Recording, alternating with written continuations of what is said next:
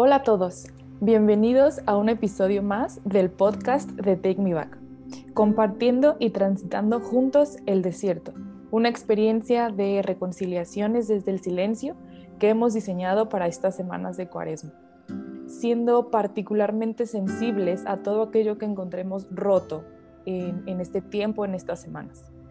Desde diferentes historias que compartimos, los invitamos a transitar su propia experiencia con una conciencia de que no vamos solos y de que nuestro presente con todos sus matices, con todos sus colores, con todos sus grises, es el regalo más grande que podemos abrazar.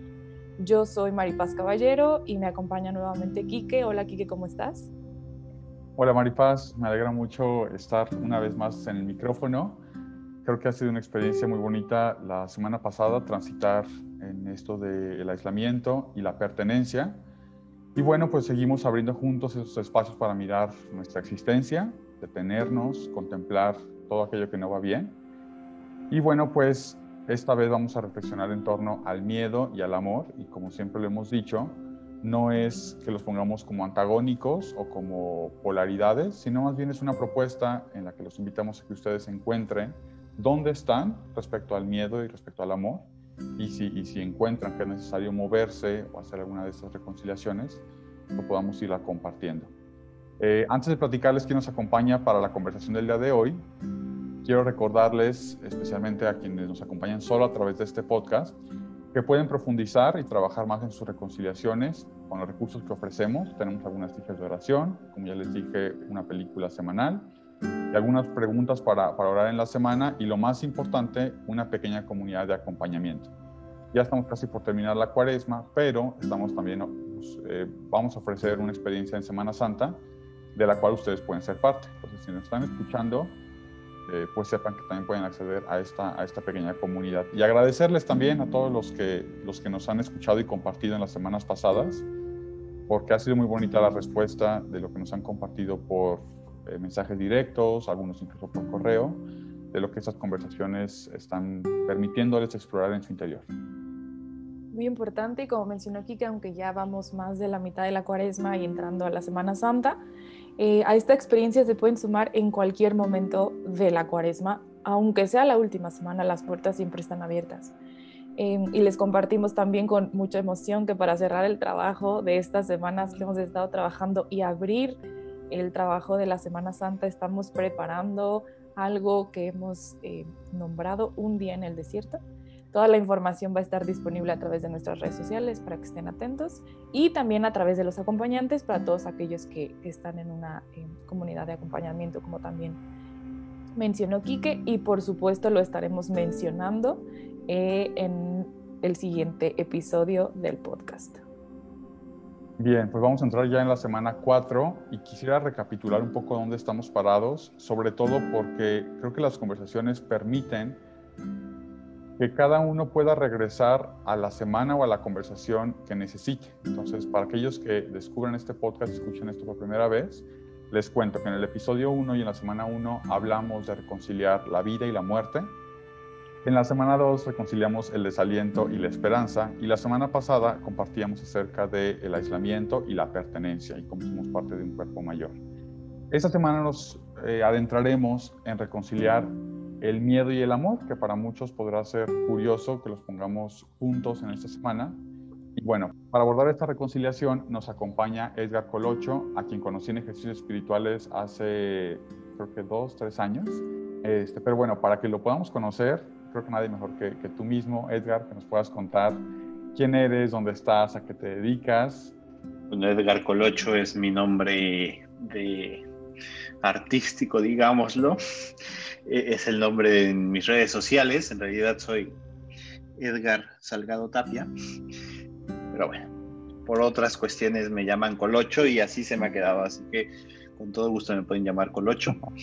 Eh, soy misionero claretiano tengo ya años siendo misionero claretiano, bueno, algunos. Ahora soy diácono, eh, vivo en Roma actualmente, estoy trabajando un poco para la, oficina de comunicaciones de, la congregación y eh, me quedaré después a estudiar una licenciatura en teología aquí mismo. Tengo estudios en psicoterapia psicoanalítica y, eso, ese, ese soy. Muchas gracias Edgar y bienvenido al desierto de Take Me. Nos pareció muy pertinente invitar a alguien como tú porque justamente la semana pasada abrimos los espacios de orientación psicoemocional a nuestra comunidad. Y nos parece maravilloso poder combinar la riqueza de pues, el psicoanálisis y de toda esa experiencia como a lo mejor más humana, pero también acompañarlo desde la fe. Y en esta semana que, hablamos de, esta reconciliación, pues quisiera empezar la conversación preguntándoles, eh, para ustedes, ¿qué es el miedo? ¿De dónde viene? ¿Y cómo se cultiva? ¿Por qué es, por qué es que a veces sentimos que crece demasiado a veces no sabemos cómo manejarlo, pero esencialmente eso. Para ustedes, ¿qué es el miedo? ¿De dónde viene? ¿Y cómo se cultiva? Yo creo que de entrada esta ya es una pregunta un poco misteriosa, porque al final pienso un poco que el miedo es así, misterioso, ¿no? Tal vez si supiéramos de dónde viene, no tendríamos miedo. Y tal vez si supiéramos qué es, tampoco tendríamos miedo. Por ahí apunto un poco la, respuesta. O sea, al final, el miedo tiene que ver con lo desconocido, con aquello que, que me genera como desconfianza, me causa angustia, ansiedad, porque no sé qué es, porque no sé por dónde va a llegar, porque tantas cosas que, creo que al final eso es lo que tiene que ver con, el miedo y por eso un poco la pregunta es ya de entrada y, y cómo se cultiva me haces pensar en una imagen, ¿no? Cuando tenemos una, una fogata, y el fuego empieza como a consumir los leños, muchas veces podemos poner como más leños y entonces la fogata va creciendo. Es decir, el miedo cuando nos paralizamos y empezamos a poner más leños, es decir, vamos eh, quedando cada vez más atrás, no nos arriesgamos, no tenemos esperanza, no hay amor, entonces el fuego se va haciendo cada vez más grande y por lo tanto nos va generando más miedo. O podría decir otra imagen, es como, como un león rugiente que puede ser muy feroz y le empiezas a aventar piedras. Claro que se empieza a enojar y eso se va haciendo más grande, más grande, más grande. Entonces, nada para enfrentar el miedo como ir a tocarlo. O sea, si, algo me da miedo, voy y, lo toco. Si me paraliza y entonces estoy alerta todo el tiempo y esperando a ver de dónde viene, cómo viene, va generando más miedo. Pienso un poco que, que, por ahí va la cuestión del miedo, ¿no? Como como que así puede ir creciendo en la medida en que más nos paraliza. Esta definición que estoy por compartirles parte de bueno, mi experiencia personal. He aprendido que el miedo es un mecanismo de defensa frente a lo desconocido, como bien comentabas. Y que por un lado me puede paralizar y evitar que me mueva por completo, o em, avanzo pero con cuidado, porque no sé, no sé qué está pasando y entonces me siento más seguro si avanzo con cuidado. Y, cuando me quedaba pensando en la palabra cultivar, sembrar, crecer, como eh, no es como de dónde viene, sino cómo se cultiva. O sea, no nada más llegó, sino estoy ahí haciéndolo crecer de alguna manera. Y creo que se cultiva desde insisto, estoy como que volteando a ver mi vida y dónde entra esa, esa palabra, porque sé que el miedo en la vida de cada quien lo podrá explicar e incluso ejemplificar de diferentes maneras. Pero es este paralizarme y no atreverme y a veces olvidarme por completo que como tú dices, si me acerco a tocarlo y a ver cómo es, por lo menos el grado de miedo se va a bajar un poco.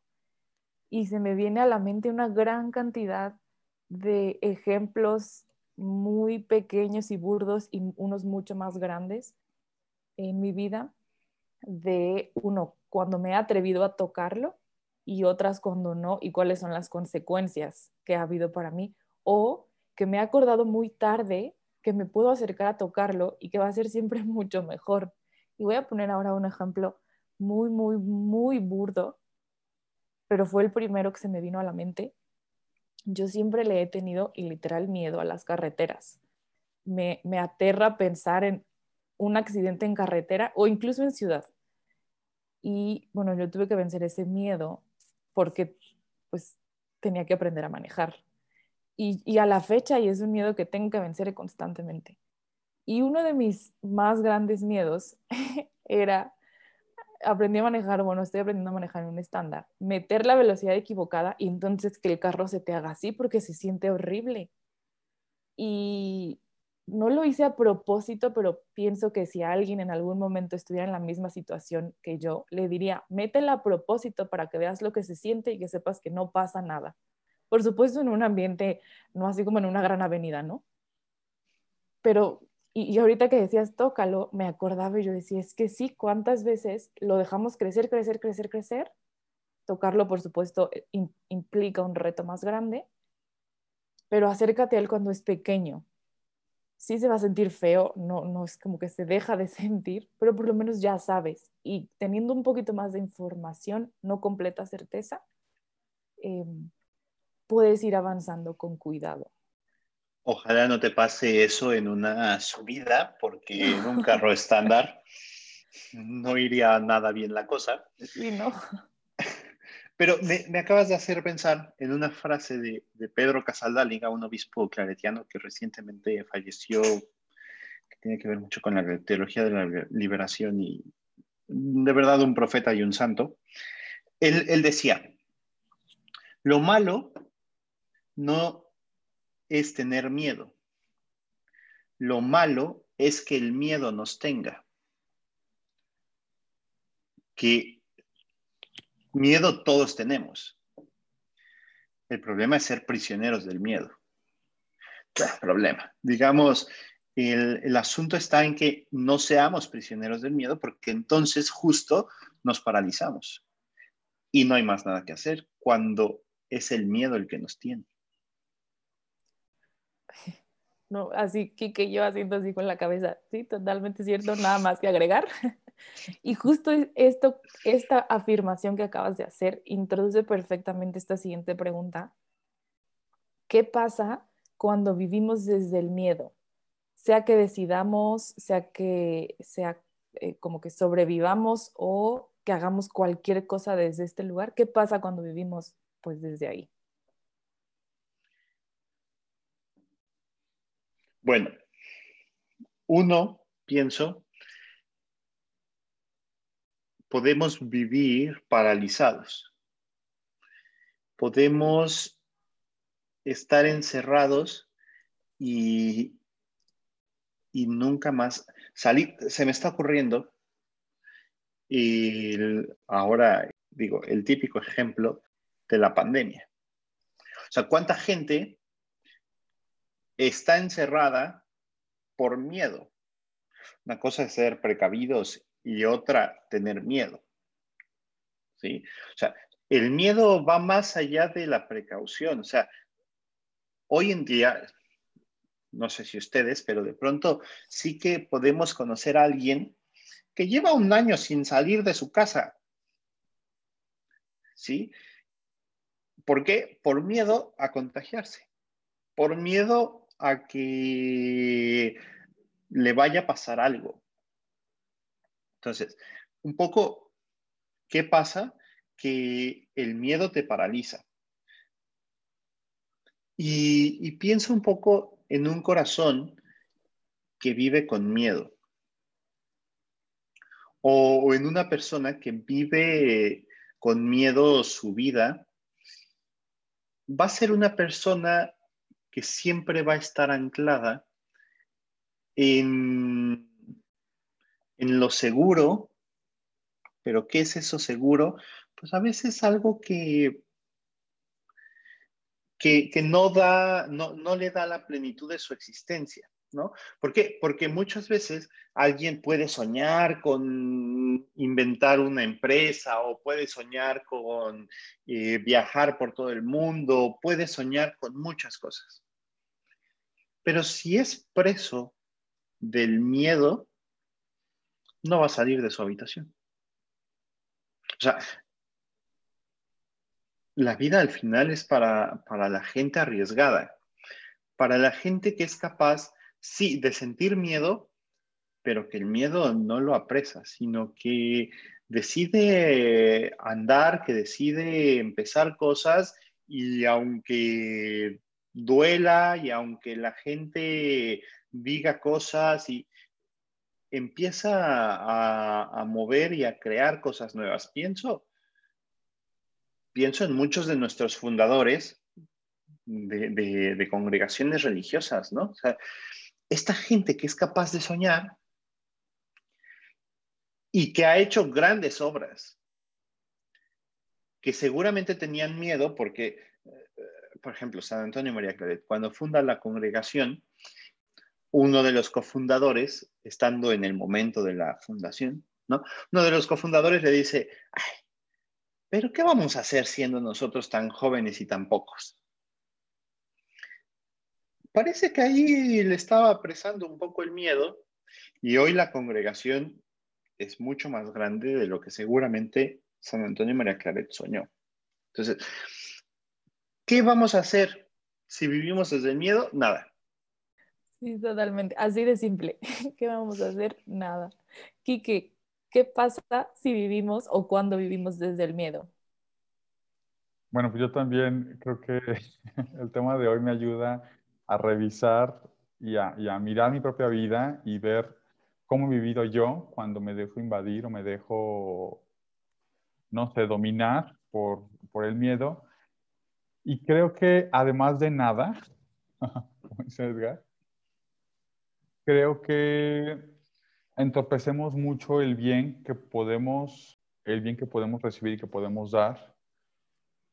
A lo mejor viendo nuestras fragilidades, pero con un lente muy exagerado, porque si bien todos somos pues, seres limitados en muchos sentidos, creo que, creo que requiere como este, este contacto y esta escucha con, con lo que vamos sintiendo muy profundamente y que a veces así como, como estamos muy acostumbrados a, responder cuando nos preguntan cómo estás, bien, mal, creo que en el miedo pasa algo similar.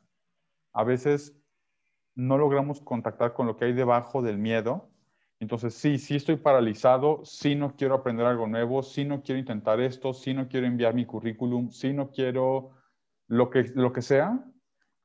Y la respuesta cómoda, a veces, no siempre, la respuesta cómoda a veces puede ser, es que tengo miedo, pero no sabes a qué le tienes miedo específicamente. Entonces, creo que para mí sería muy importante conectar con, con este compañero de nuestro miedo en cada situación particular. Por ahí leyendo un libro encontré eh, nueve miedos que me gustaron mucho y que creo que podemos identificarnos, tanto quienes nos escuchan como nosotros mismos. Y, justamente hacen estos binomios y estos compañeros del miedo que le dan todavía más luz como para desenmascararlo o, más, pues no sé, más cercanía y menos ferocidad a este león para que lo podamos contactar. Miren, se los comparto. Eh, este autor habla de miedo a ser condenados, miedo a no ser queridos, miedo al fracaso, miedo a que me igualen y que me vean como otros, miedo al vacío o a sentirme sin nada y solo, miedo al abandono o a no estar en grupo, miedo al dolor, miedo a la debilidad, a la ternura y a mostrar que no puedo, y miedo al conflicto.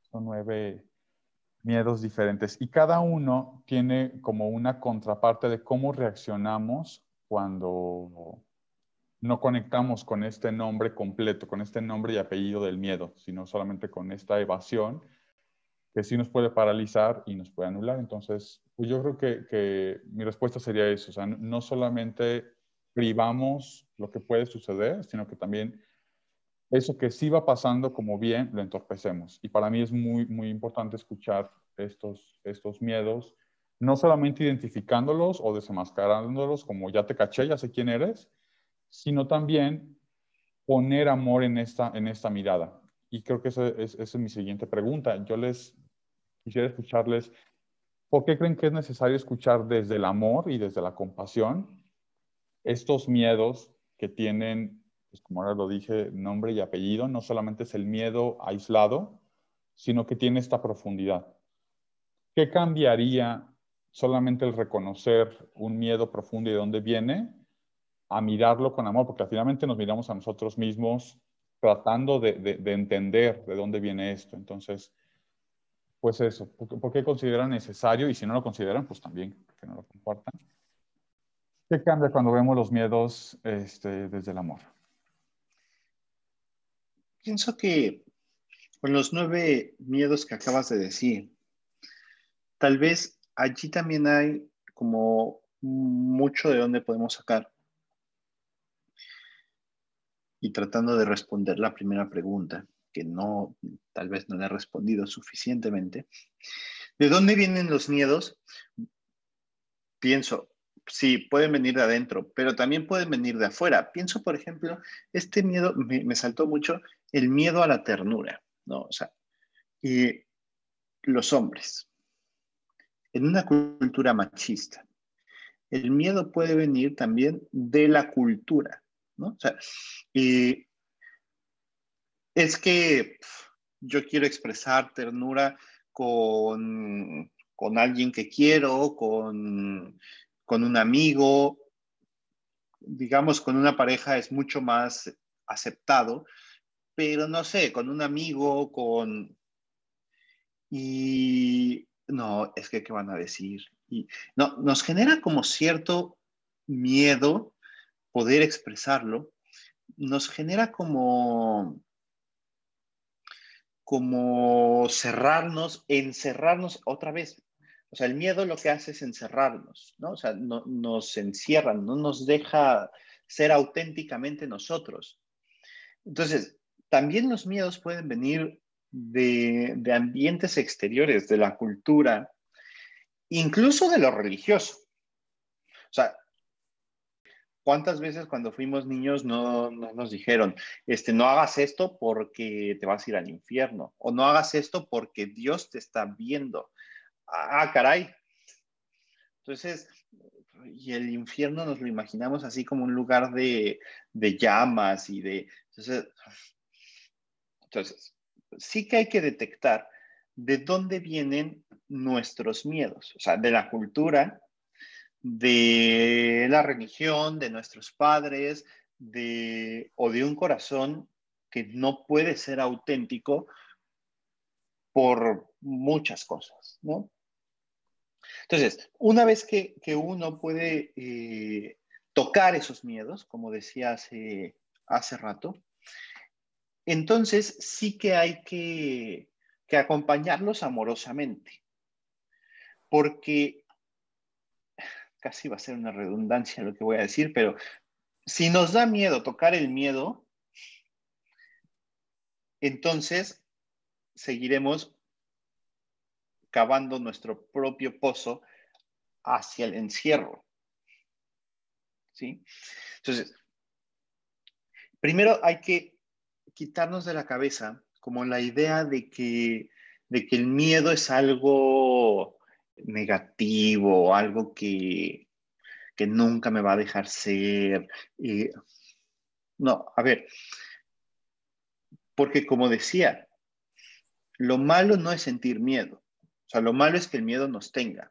Entonces, bueno, yo no lo decía, lo decía Pedro Casaldáliga, pero sentir miedo y tocarlo amorosamente sí que nos puede ayudar a poco a poco ir caminando y construyendo nuestra vida como nosotros querramos construirla, como nosotros buscamos construirla desde nuestro auténtico ser. Porque, ¿qué hace el miedo? El miedo hace que no nos construyamos desde nuestro auténtico ser y que vivamos aprisionados en, la, en lo inauténtico, ¿no? Entonces, yo sí diría, pues sí hay que amar ese miedo para poder hacerlo nuestro compañero de camino y en algún momento dejarlo atrás. Y, tú decías, la pregunta, ¿por qué escuchar nuestros miedos con amor? Tiene que ver mucho con, con conectar con nosotros mismos.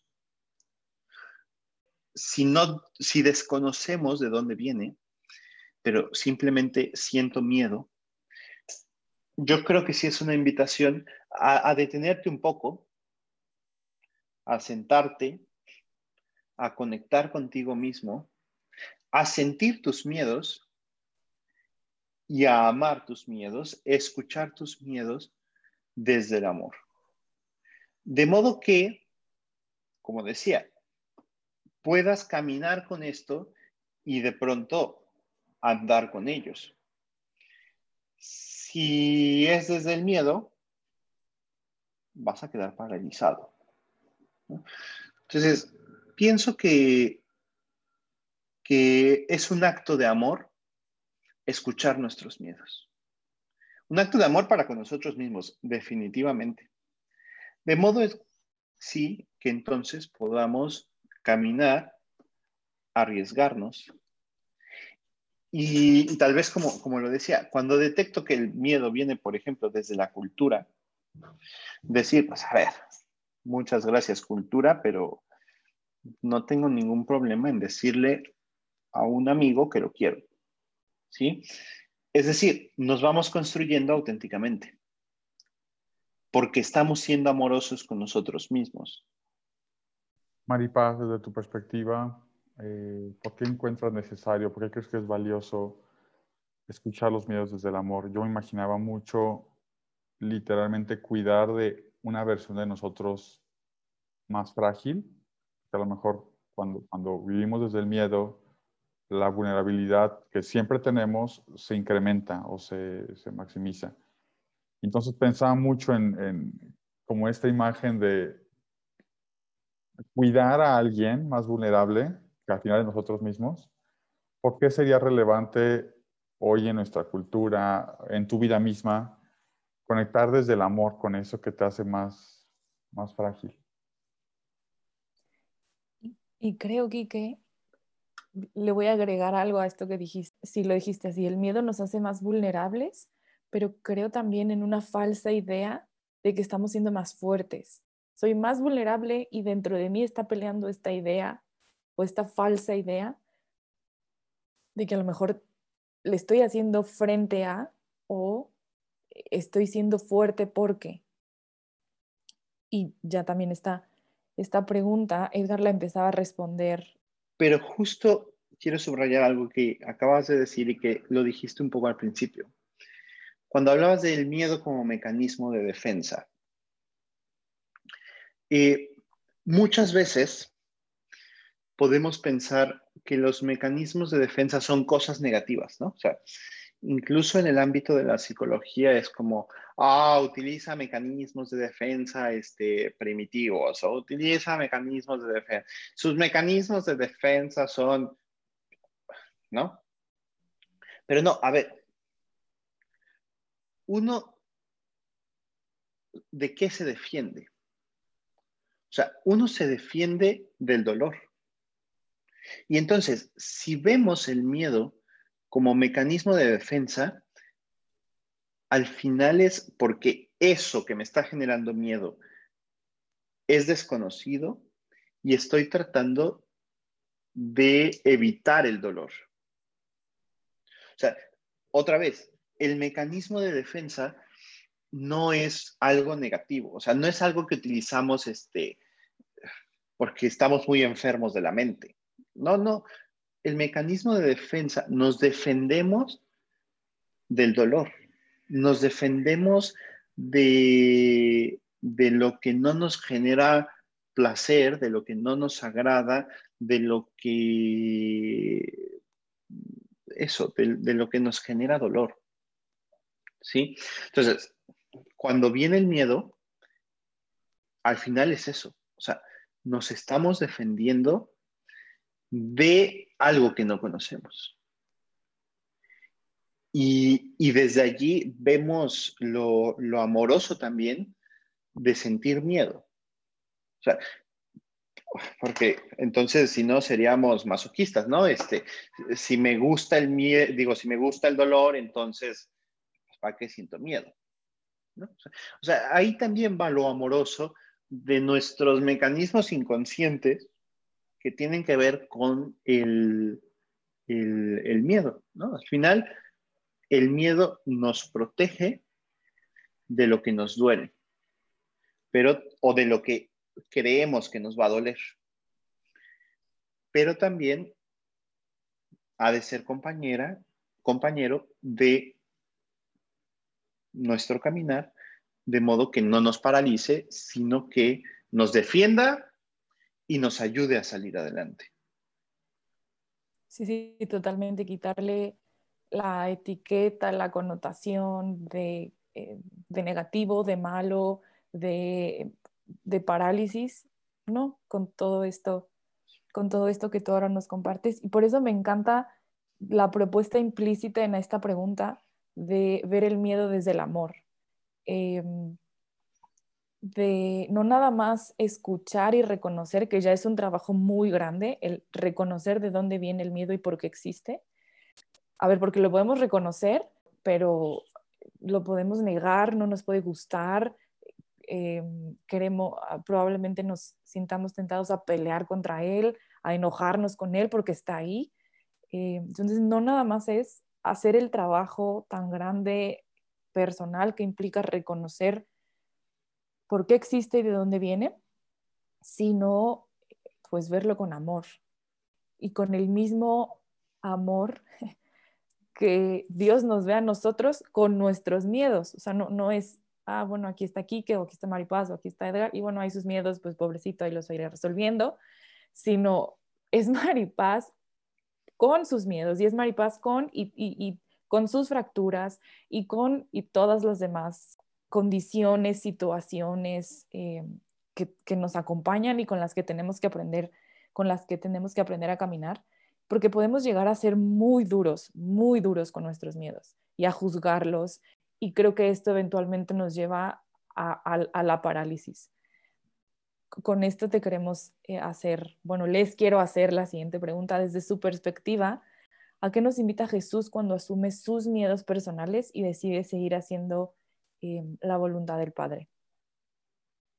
Es que el miedo es algo profundamente humano y que tiene que ver con la experiencia de ser personas otra vez me hace pensar en Pedro Casaldáliga, que él decía, nosotros somos amor, egoísmo y miedo, pero también esperanza. O sea, no es, e, es decir, el ser humano está hecho de muchas cosas, de muchos sentimientos. Si ustedes buscan en Internet una lista de sentimientos, van a encontrar una lista de 500 sentimientos. A veces uno dice, ah, esto no sabía que existía, ¿no?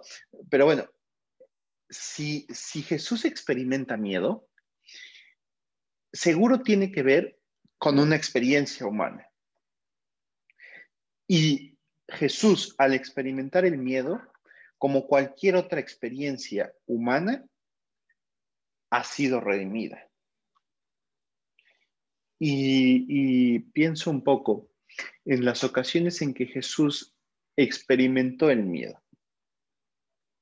La típica que se nos viene a la cabeza seguramente es la de el huerto de Getsemaní, ¿no?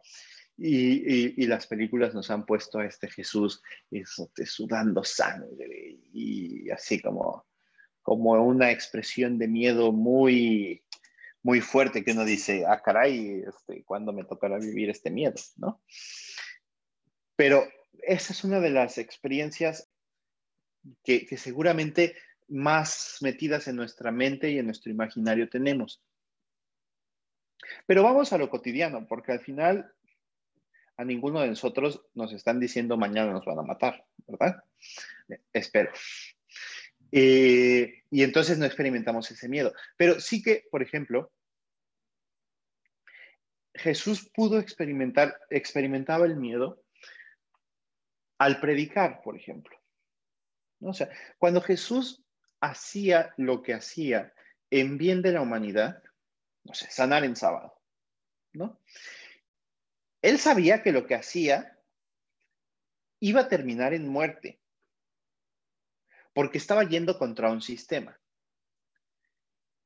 Y como decía hace un momento, si alguien nos dice, mañana te van a matar, seguro vas a sentir miedo. Sin embargo, a Jesús no lo paralizó el miedo. O sea, el miedo pudo haber paralizado a Jesús y decir, ¿sabes qué? ¿Sabes qué, Dios?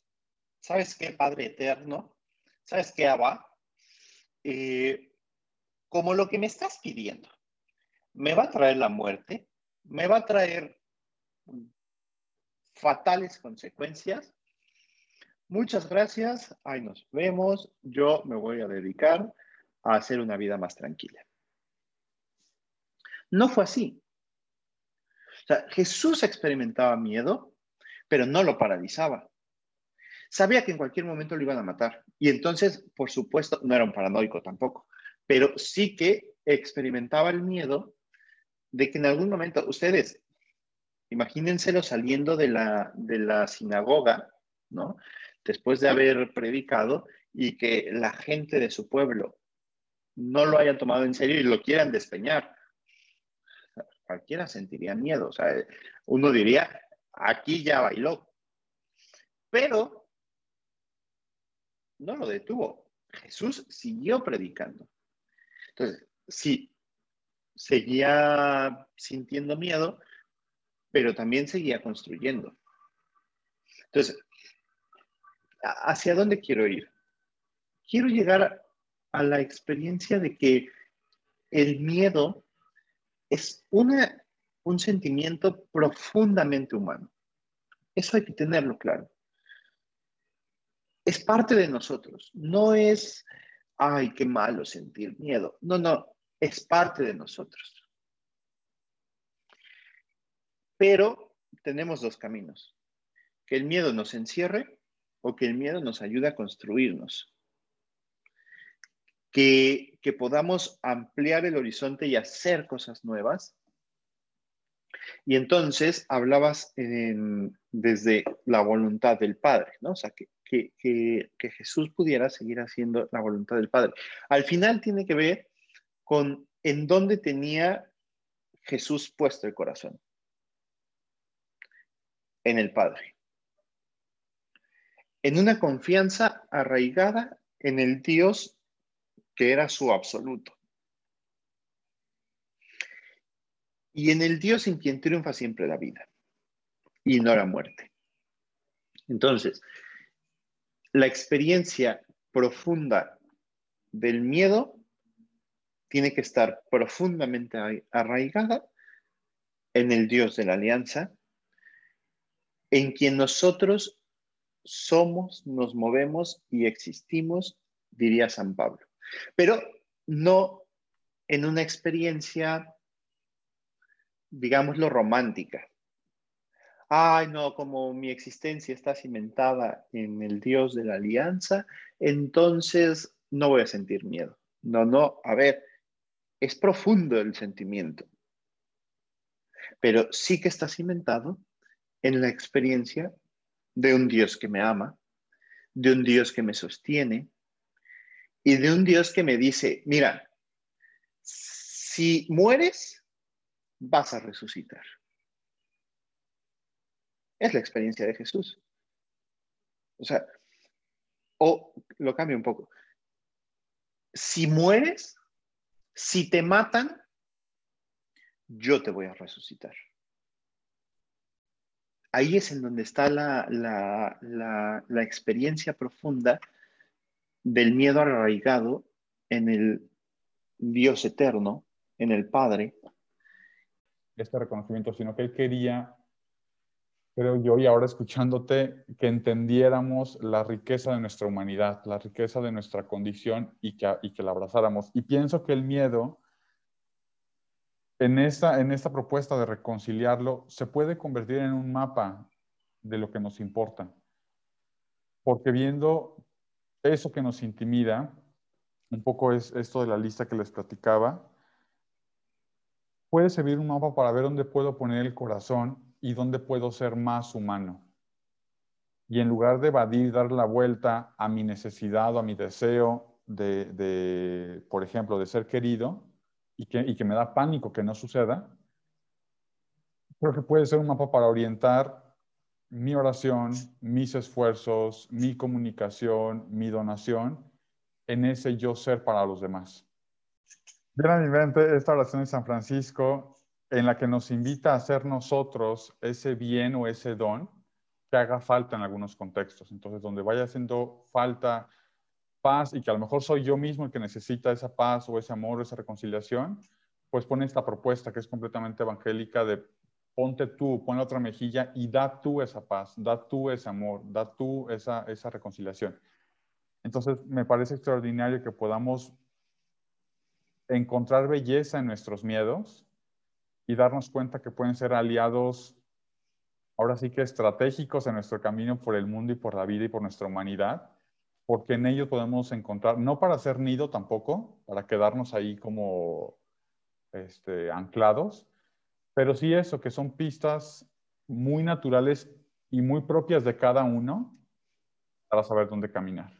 Entonces, un poco reflexionando en esta resignificación del miedo como mapa y, y, a lo mejor ahora voltear también a ver cómo está nuestro amor. Mi última pregunta es, ¿cómo podemos empezar a reconciliar o rehabilitar el amor como fuente de vida y decisiones. Porque si bien ya reflexionamos qué pasa cuando vivimos motivados por el miedo, que puede confiar, como el niño cuando empieza a aprender a caminar, que sabe que la mamá está atrás ahí cuidándolo y, y el niño se cae, pero no lo va a dejar la madre que se rompa la cabeza y se desangre. Y... El niño se va a caer, mamá va a venir a levantarlo y el niño va a seguir caminando.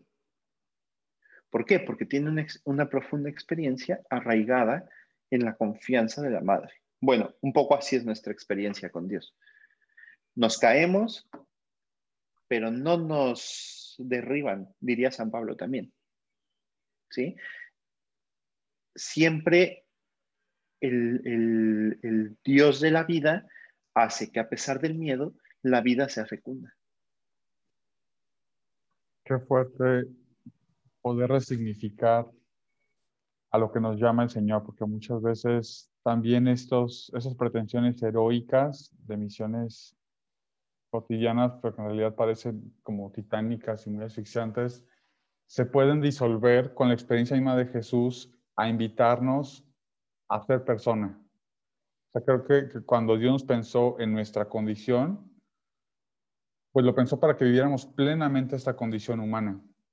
Y yo pienso que Jesús, cuando experimenta este miedo y se abre a confiar, más allá del dolor propio,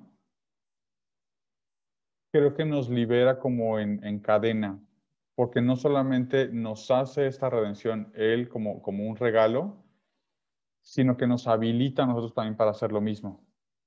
Desde nuestras propias muertes, que eso lo platicábamos en la semana 1, desde, desde todas estas cosas a las que podemos, desde la confianza, a lo mejor no desde una valentía así abrumadora, o desde un todo poder, sino desde la confianza en el Padre. O sea, como que desde este saber que, que, los problemas no se reducen a mi ombligo y que no avanzo como nada más cuidando mis frentes para, para no lastimarme yo, sino que aún con la posibilidad de sufrir, aún con la posibilidad de doler, aún con la posibilidad de morir, a lo que soy espiritual, física, en qué sentido, la misión puede trascender. Y, me gustaba mucho esto que mencionabas, que aún predicando, aún, no sé, visitando a sus amigos cuando, cuando muere Lázaro y en diferentes escenarios, siempre pone por delante el bien mayor que puede hacer por otros. Porque creo que hubiera sido muy fácil para él, creo yo, pasar por la tierra solamente buscando que la gente identificara que Él es el Hijo de Dios. Y yo creo que con un acto, no sé, tal vez muy milagroso hubiera bastado para que la gente tuviera ese, esa conciencia de quién era Él. Pero no le bastó, a Él no le bastaba que la gente entendiera su título. Sabes, para algunos de nosotros, algunos de los que nos escuchan, el amor en este momento de nuestra vida no sea un motor potente o completamente habilitado, por así decirlo, para ser fuente de vida y de decisiones. Entonces, esta pregunta la hacemos casi cada semana en, los diferentes temas que hemos ido planteando. ¿Cómo empezar? Y, cómo, y, casi con la primera pregunta, ¿cómo cultivar que el amor sea nuestra fuente de vida y decisiones? Ahora dijiste algo muy interesante dijiste que esta experiencia nos libera. Yo diría, nos libera para ser auténticos. Y la autenticidad tiene que ver, tiene que ver con el amor. Poco es la experiencia de Jesús. O sea, si, insisto, si, si, si Jesús hubiera vivido desde el miedo, no hubiera hecho lo que hizo. Pero como vivía arraigado en, el Padre, entonces es liberado y entonces hace, hace lo que hace porque el miedo no lo paraliza, sino que el miedo lo deja vivir auténticamente, con un corazón liberado, que si bien es cierto que, que se le seguirá generando miedo, sí que puedo vivir más auténtico y continuar con su proyecto de, un mundo más humano. Y creo que por ahí un poco iría la respuesta a, esta experiencia de, del amor, de, de, la reconciliación. Porque al final pienso que tiene que ver con un corazón libre. O sea, con un corazón que es capaz de, experimentar su pasado con lo doloroso, pero también con lo luminoso, que es capaz de tocarlo, de asumirlo en la propia vida amorosamente y, y, entonces empezar a construir su propia vida. Y no es un, un títere de lo que otros quieren que haga. No es que todo el mundo diga Dios, Dios, Dios. O sea, el horizonte es, sí, que todo el mundo lo diga, pero con sus acciones. ¿Y cómo lo decimos con las acciones? Con la manera en que vivimos volcados hacia los demás. Con, con una experiencia que tiene que ver con la liberación mía, ¿sí? Pero también de los demás. Porque entonces si yo me libero, pero no libero a los demás, entonces, este, como que eh, la cosa no va muy bien por allí. ¿Sí? ¿Cómo empezar? Es una pregunta un poco curiosa otra vez, ¿no? Porque, no sé, se me vino a la mente ahorita y lo que el obispo que me ordenó diácono me dijo. Cuando me hablaba sobre Dios es siempre fiel, él me decía, y tú vas a ser algunas veces fiel y otras no, pero no te espantes. ¿no? Entonces, ¿cómo empezar? Al final es un proceso. O sea, si, si empiezas hoy y mañana otra vez regresaste a 20 pasos atrás, ¿qué importa? Ahora está muy famoso eso del, ayuno intermitente, ¿no? Y una de las reglas del ayuno intermitente es, si hoy no lo hiciste, no te preocupes, mañana puedes volver, ¿no? Es un poco, sí, esa mentalidad. O sea, no es de, voy a empezar una carrera y hasta que la termine. No, no, yo creo que es una experiencia que se va generando en el día a día. En la manera en que soy más consciente de mí mismo, en la manera en que puedo conectar más conmigo mismo, que me puedo dar cinco minutos al día en la noche para, para sentir mi día, porque a veces vivimos la vida tan mecánicamente, ¿no? Me puedo dar cinco minutos en la noche para conectar conmigo, sentir mi día y analizarme en el amor, como diría San Juan de la Cruz, ¿no? Al final seremos juzgados en el amor. Entonces, bueno, júzgate, júzgate. Analízate todos los días desde el amor. O sea, hoy, mi hoy, ¿qué hice amorosamente hacia los demás? Y pienso, se me ocurre ahora, ¿no? Este, aquí en, en Roma, pues hay mucha gente muy necesitada, indigente, ¿no? Y, de pronto, claro que esto me puede sonar, esto que estoy diciendo me, me evalúa a mí mismo, porque hoy mismo me pasó que iba en el transporte, ¿no? Eh, iba hacia el transporte y, y venía hacia mí una persona que verdaderamente necesitada. Y ahora digo, si me juzgo desde el amor, la verdad es que ni a los ojos la vi. O sea, ¿qué tan indigna me puede parecer una persona que ni a los ojos la pueda ver? Claro, porque seguramente me va a confrontar mucho en mi propia vida y en el amor. Entonces, ¿cómo los cómo, yo diría, analízate en el amor. O sea, hoy, amorosamente, desde dónde viviste. Porque nos dejas no solo con tareas como muy concretas y muy posibles, asequibles al día a día, sino también con, con esta, esta conciencia de el permiso que tenemos otra vez de ser personas, con esta fragilidad que, que nos caracteriza y es tan parte de nosotros y que culturalmente, así como la ternura nos puede dar miedo a los hombres, pues también el error creo que como seres humanos tenemos que, mm, no sé, darle su lugar y darnos cuenta que, que, no nos determina. Y creo que si algo, si algo vino también enseñarnos Jesús, es justo que, que la muerte y la carne, por así decirlo, no tiene la última palabra, sino que siempre hay algo más, y nuestros miedos incluidos, nuestra fragilidad incluida, y el juzgarnos desde el amor creo que abre como un abanico de posibilidades diferente y, no sé, como lleno de, esperanza y de, nuevos horizontes. Este, pero qué bueno que subrayas esta parte de darnos permiso de ser personas. Desde hace unos meses yo traigo un, una cosa que me está haciendo mucho ruido, que es, y es que Dios no nos pide ser perfectos.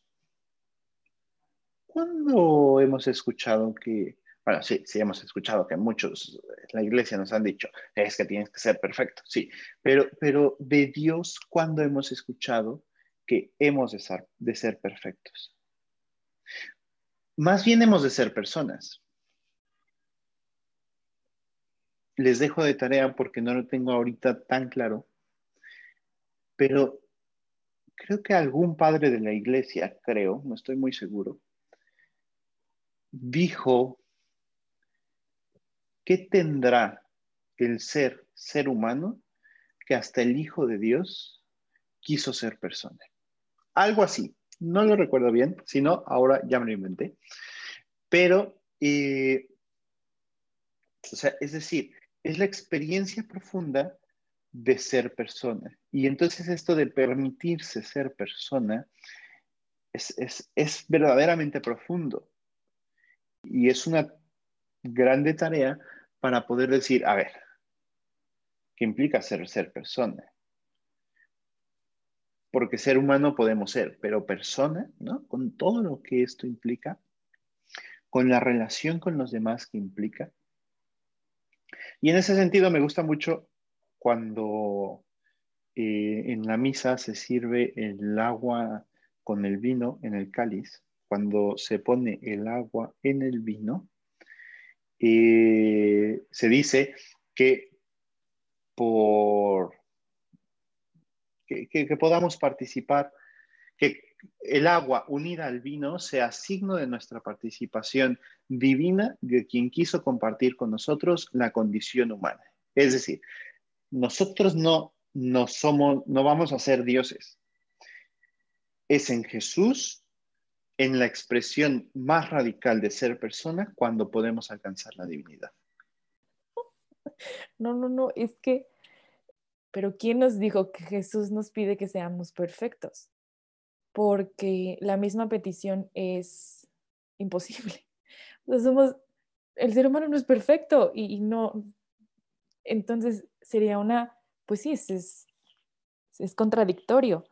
Me encanta esta invitación a, te pide que seas persona y por supuesto todo lo que implica, que es diferenciar, identificar y hacer todo este trabajo de pues conocer y reconocer qué es ser persona.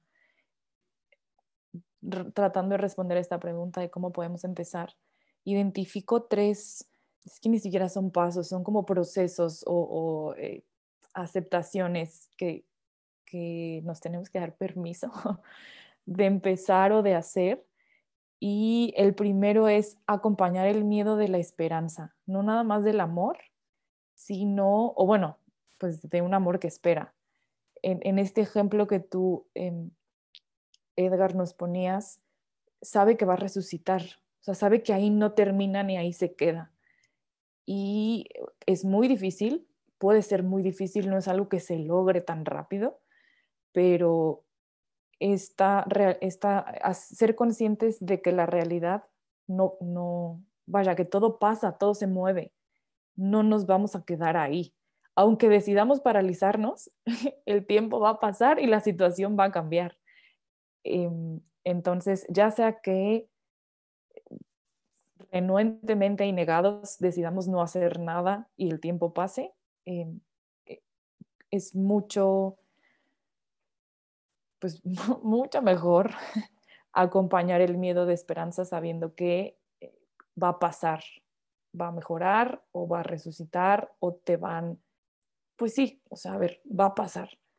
La segunda es, eh, como también nos invitabas, Edgar, y quisiera dejar la pregunta en el aire para que sea, junto con todo lo que acabamos de decir, también reflexionar, este, reflexión, identificar en dónde está nuestro corazón esa, ese es, insisto, otro trabajo enorme de discernimiento y eso es algo que mi papá nos repite mucho a mis hermanos y a mí. E, identifica en dónde está tu corazón, pero un trabajo profundo de discernimiento siempre te va a revelar y él lo dice de una manera muy cursi y muy romántica, pero muy cierta.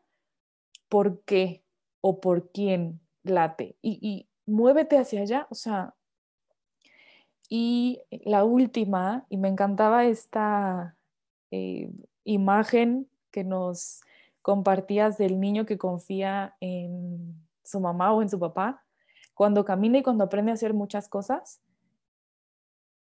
también nos invitaría a trasladarnos o a regresar a cuando éramos más niños y reconocer, por lo menos yo lo alcanzo a reconocer, vivía con menos miedos y me daba menos miedo hacer muchas cosas. Por supuesto va acompañado de muchos otros factores. Em, por supuesto conoces menos y bueno, hay, pero, pero hay menos miedos y aparte hay esta confianza en que si yo me equivoco, alguien o si yo me caigo, alguien va a estar ahí, me va a ayudar y, y no pasa nada. Entonces la, siguiente sería, y esta ya hasta me la anoté de tarea, el, recordar la simpleza con la que veíamos la vida cuando éramos más pequeños. Incluso la intensidad con la que hacíamos las cosas, probablemente, o por lo menos yo identifico, que es, que es diferente. Entonces, esos serían los tres. Ni siquiera, no, no, paso se queda cortísimo. Invitaciones o procesos o, primeras, pues sí, primer, primeras eh, reconocimientos que esta conversación con ustedes me ha dejado para empezar a reconciliar y rehabilitar el amor y desde ahí tomar decisiones. O examen de conciencia, yo lo diría, ¿no? O sea, estos tres sí que pueden ayudarte a decirte, a ver, hoy con qué simplicidad vivir la vida, por ejemplo. estos tres puntos casi que pueden ser como un mapa, una guía para todos los días evaluarte en el amor. Pues te agradecemos mucho, Edgar, por, por haber participado en este desierto. Creo que es de las conversaciones, bueno, siempre digo lo mismo, pero cada semana las conversaciones realmente nos ayudan a, a hacer esta inmersión pues no solo en el presente, sino también evaluar cómo hemos estado viviendo y hacia dónde nos llevan esos, esos hábitos, estas evasiones, en este caso, nuestra relación con nuestros miedos, eh, dónde, nos, dónde nos colocan y, por supuesto, a dónde nos invita el Señor. Eh, de verdad agradecerte con el alma y no sé si quieras eh, compartir alguna última reflexión, alguna conclusión para esta reconciliación, porque bueno, hay gente que lo escucha en lunes, hay gente que lo escucha el miércoles, o alguien que lo escucha en otro momento, ni siquiera en la cuaresma pero que sepan que esta reconciliación, pues ahora sí que está a, una decisión de distancia, empezar a reflexionar empezar a juzgarnos desde el amor con esta cotidianidad, es algo que creo que es fácil de hacer, pero es difícil querer hacerlo. Bueno, primero, muy agradecido por la invitación y siempre es un gusto colaborar y, saben que pueden contar conmigo y ahí estaremos cuando gusten.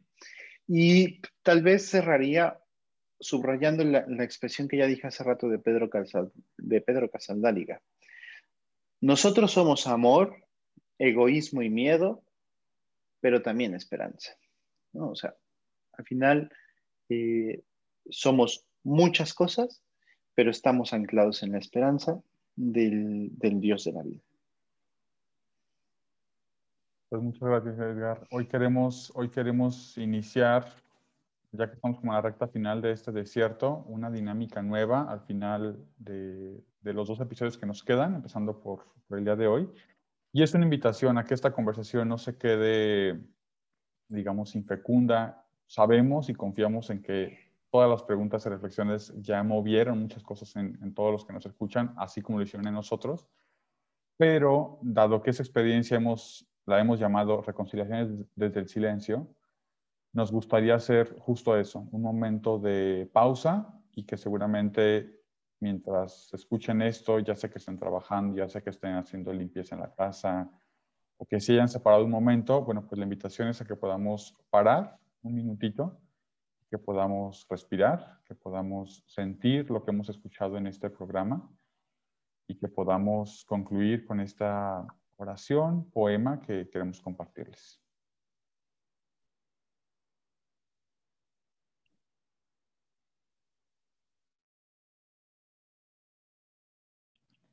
Entonces, en los momentos en que te faltan las fuerzas, entonces, en las jornadas en que la vida te pesa, entonces, cuando los miedos puerto seguro no encuentran, no desistas de volverte a tu raíz y a tu tierra. No pienses que no hay salida. A tus demonios no creas, susurrando falsedades, anunciándote galernas, que van a hacer encallar tu vida en garras de piedra. Acuérdate de los brazos que acunaron tu inocencia, de los besos que sanaron tus heridas, de las fiestas que marcaron tu camino, de quien siempre estuvo cerca. Recuerda a quien es tu casa, tu familia, tu certeza. No olvides un equipaje de ternura que en tu senda ha quedado ya sembrado y en tu historia dejó huella. Sacúdete los fantasmas, desafía a las tormentas, convierte la duda en canto. Haz del amor tu respuesta y conviértete en refugio para quien llame a tu puerta.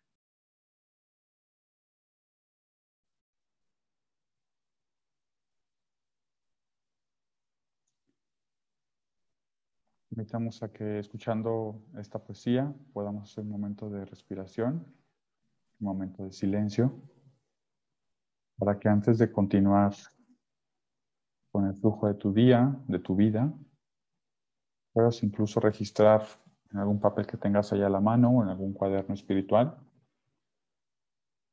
Tú personalmente, ¿a dónde te sientes invitado a caminar en esta semana de reconciliación?